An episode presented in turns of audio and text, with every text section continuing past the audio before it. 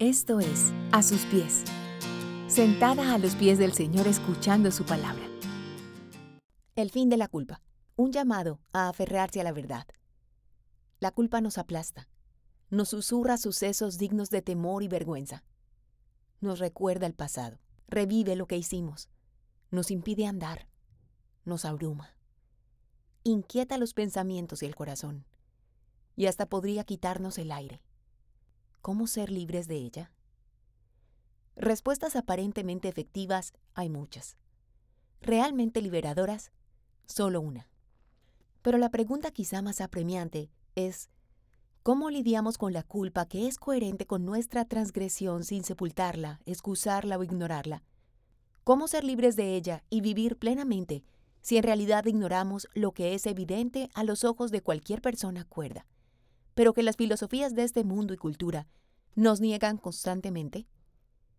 La psicología actual nos pregona a toda voz que solo cometemos errores y que eso no nos hace malas personas per se, lo que connota que nuestra transgresión no es tan grave y que en realidad somos buenos. No somos tan malos, todos cometemos errores. Sin embargo, con el paso de los años, la psicología ha buscado nuevas maneras de ayudar a las personas porque la culpa los carcome. Es usual que no encuentren formas de lidiar con los errores cometidos y no logren vidas plenas ni libres, lo cual generalmente conduce hacia algunos tipos de terapia psicológica para hallar algo de solución.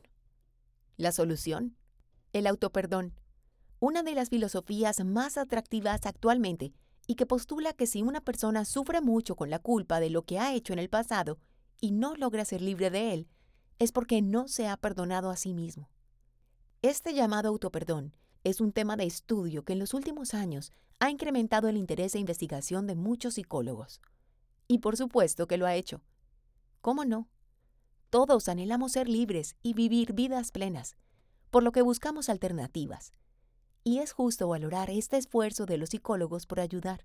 El problema es la concepción que tienen acerca del ser humano y el origen de las soluciones que plantean. Filosofías similares circundaban la vida de las personas en la ciudad de Colosas años después de que Jesús había muerto. No eran precisamente filosofías de autoperdón, pero sí enseñanzas que, al igual que el perdón a sí mismo, iban conforme a opiniones y sabiduría de los hombres y no conforme a Dios y su palabra. Epafras, un cristiano de la época, le había contado al apóstol Pablo que la iglesia que había nacido allí estaba siendo amenazada por una extraña doctrina. Esta se enfocaba en una experiencia espiritual que requería de visiones y un tipo de autonegación ascética.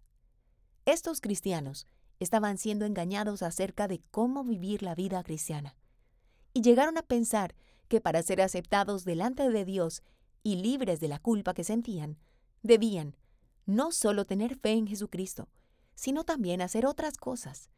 Buscaban un estilo de vida asceta, en el que se abstenían de la comida y bebida, y además creían que eran vulnerables a ciertas fuerzas espirituales que debían ser aplacadas o veneradas. Es posible imaginar que lejos del Evangelio de Jesucristo y con una carga inmensa sobre sus hombros, recibieron la refrescante carta de Pablo que combatía semejantes herejías. A lo largo de toda la carta, el apóstol lleva a los colosenses a entender que es Cristo, y solamente Cristo, quien puede permitirles el privilegio de ser aceptados por Dios, y que es solo Jesús mismo, Dios encarnado, quien puede liberarlos de la culpa y el dominio del pecado. La carta tiene incluso un poema precioso acerca de la supremacía de Cristo, y por tanto su suficiencia para nuestra salvación y vida. Lo precioso de esta carta es que no fue escrita solamente para los colosenses. Si bien ellos eran su auditorio original, esta carta y toda la Biblia fue inspirada por el Espíritu Santo para nuestro bien. Esta carta nos habla también a nosotros. Y la advertencia de Pablo acerca de las filosofías que nos circundan es esta. Miren que nadie los haga cautivos por medio de su filosofía y vanas sutilezas, según la tradición de los hombres, conforme a los principios elementales del mundo, y no según Cristo. Porque toda la plenitud de la deidad reside corporalmente en Él, y ustedes han sido hechos completos en Él, que es la cabeza sobre todo poder y autoridad. También en él ustedes fueron circuncidados con una circuncisión no hecha por manos, al quitar el cuerpo de la carne mediante la circuncisión de Cristo, habiendo sido sepultados con él en el bautismo, en el cual también ha resucitado con él por la fe en la acción del poder de Dios, que lo resucitó de entre los muertos. Y cuando ustedes estaban muertos en sus delitos y en la incircuncisión de su carne, Dios les dio vida juntamente con Cristo, habiéndonos perdonado todos los delitos, habiendo cancelado el documento de deuda que consistía en decretos contra nosotros, y que nos era adverso, y lo ha quitado de en medio, clavándolo en la cruz, y habiendo despojado los poderes y autoridades, hizo de ellos un espectáculo público, triunfando sobre ellos por medio de él. Colosenses 2, 8, 15. Muchos tendríamos que decir, wow, qué precisión y sabiduría, qué pertinente y actual es esta advertencia de Pablo. Miren, no permitan, tengan cuidado. ¿De qué? De que nadie los engañe. Haga cautivos o presos. ¿De qué? De su filosofía y vanas sutilezas, o dicho de manera más sencilla, de filosofías huecas y disparates elocuentes, de enseñanzas vacías, sin base ni sustento, pero dichas de maneras muy atractiva, de filosofías que van conforme a la tradición de los hombres, es decir, conforme a las opiniones humanas, y no conforme a lo que Dios nos ha revelado en su palabra. ¿Y por qué debemos cuidarnos de esto? Esta es la parte más preciosa, porque toda la plenitud de la deidad reside corporalmente en Él, y ustedes han sido hechos completos en Él, que es la cabeza de todo poder y autoridad. Colosenses 2.9. Los cristianos están completos en Cristo. ¿Sí? Sí. El problema es que poco escuchamos a Dios y mucho a los demás. Escuchamos lo que otros piensan de nosotros, lo que nos aconseja la compañera del trabajo, lo que dicen los libros de autoayuda de las librerías, lo que publican en redes las marcas de tendencias espirituales de esta época, y lo que con tanta autoridad, casi irrefutable, dicen los psicólogos y expertos del área de la salud acerca del ser humano, sin mencionar los postulados del yoga y tradiciones del mundo oriental. Pero poco nos hemos detenido a escuchar acerca de lo que Dios quiere decirnos en su palabra en este caso, acerca de nuestra libertad de la culpa. Todo empieza con quién es Jesús. Pablo nos enseña que Él es Dios, que todo Dios habita en Jesús en un cuerpo humano, y que es por nuestra unión a Él que nosotros ya tenemos acceso a la plenitud. Pero solo con oír esto no es suficiente. Necesitamos leer nuestra Biblia y meditar en estas verdades digerirlas y procesarlas porque son robustas, profundas. No son vacías, ni huecas, ni absurdas. Son coherentes, lógicas, preciosas y sobrenaturales.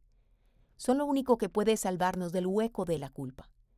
Y no son filosofías basadas en hipótesis. Son hechos históricos, reales y verificables. Según el equipo de psicología clínica de la experta Marina Mamoliti, el autoperdón se define como el deseo de abandonar el autorresentimiento por un error pasado para así fomentar la autocompasión con uno mismo. ¿Cómo? Sí, hasta los blogs de algunos psicólogos dicen que suena absurdo. Y lo es. ¿Cómo puede una misma persona hacer las veces de ofendido y ofensor? ¿Cómo puede de uno mismo salir los recursos de los cuales se admite carecer? ¿Cómo puede ser uno mismo el dador y a la vez el objeto de perdón y compasión? Más aún, ¿quién nos nombró jueces sobre nuestras vidas?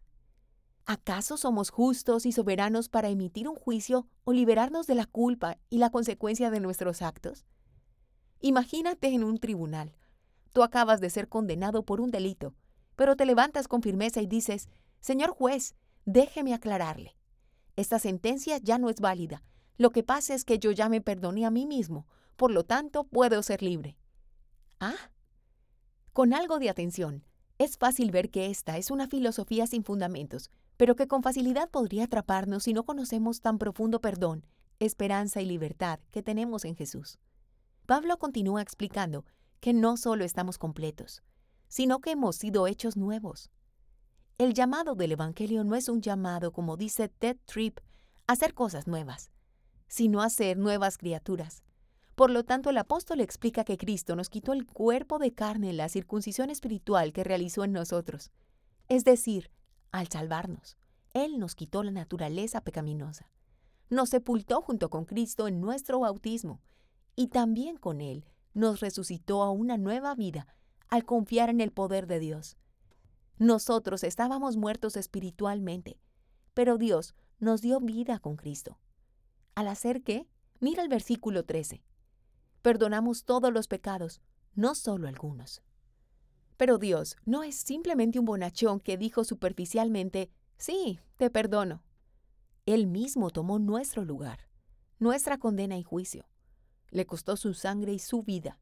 Canceló el documento legal de nuestra deuda, muriendo por nosotros como si Él mismo hubiera cometido cada delito, pecado y transgresión. Y al hacerlo no solo nos salvó de nuestra culpa, sino también de la ira eterna de Dios y del poder que tenían los poderes y autoridades espirituales sobre nosotros.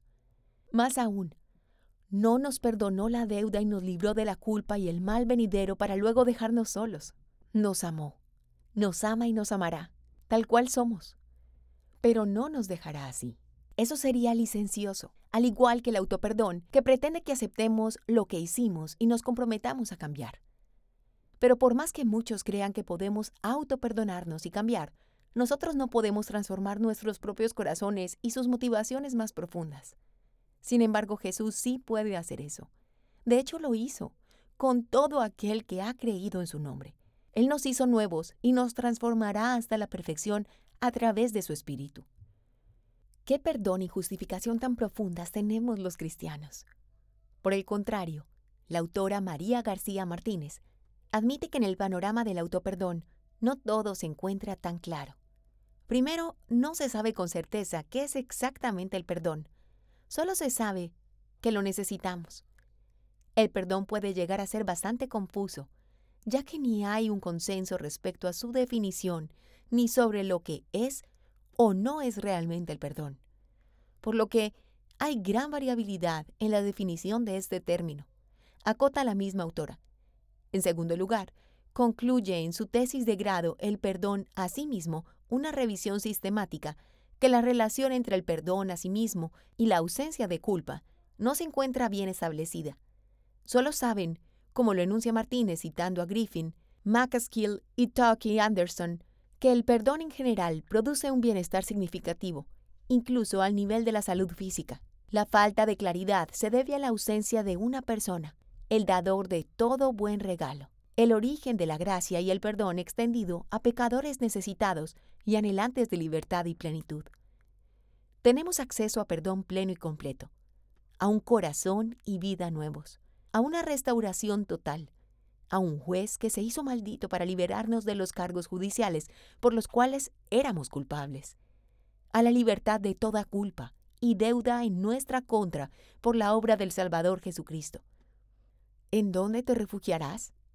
¿Buscarás tu plenitud, libertad y gozo en aquel que murió por ti, o te harás cautivo de las opiniones y filosofías de este siglo? Hay razones de sobra para elegir la primera, y para escuchar de los labios del precioso Jesús las mismas preguntas que le hizo a la mujer sorprendida en adulterio. Mujer, ¿dónde están los que te acusaban? ¿Ninguno te condenó? Ella dijo, Ninguno, Señor. Entonces Jesús le dijo, Ni yo te condeno. Vete y no peques más. Juan 8:10 Si te gusta este contenido, compártelo y síguenos a través de YouTube e Instagram, A Sus Pies Mujeres, y en nuestra página web, asuspies.co.